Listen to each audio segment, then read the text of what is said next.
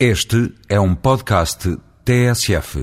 Acerca da crise internacional, um conhecido financeiro dizia há dias que muitos pequenos bancos americanos se iriam juntar aos muitos que já faliram. E com todo o cinismo concluía: Mas isto é uma boa notícia, pois irá permitir bons investimentos. Apesar da crise, 2008 foi o sexto ano consecutivo em que aumentou o número dos hipermilionários, segundo a revista Forbes. Para salvar bancos e grandes empresas, propriedade dos mais ricos do mundo, que ganharam milhões com a especulação e são responsáveis por esta crise, os governos e bancos centrais injetam somas colossais de dinheiros públicos, aumentando a dívida pública e futuramente a carga fiscal sobre os contribuintes.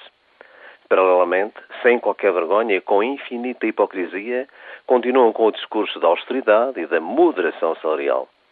Para uns, milhões e milhões para continuarem de novo com as suas atividades e a especulação, como é já o caso dos combustíveis e dos bens alimentares.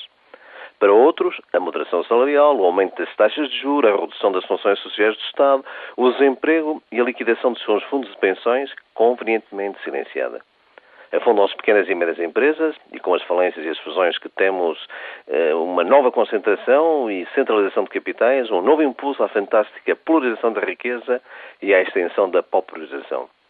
Depois, espantam-se com as convulsões sociais. Esta crise do capitalismo vai ainda perdurar, porque se acentuou a perda do poder de compra das massas e a sua acumulação do capital, porque há limitações ao crédito para criar uma procura artificial e porque ainda no ativo das empresas financeiras verbas colossais que valem zero, que ainda não foram reveladas. Por isso, as injeções e o plano Bush são apenas importantes balões de oxigênio. É que, como afirmou uma estrela da alta finança, quando o mar recua é que se vê quem anda a nadar sem calções. E ainda são muitos, Sr. Ouvinte.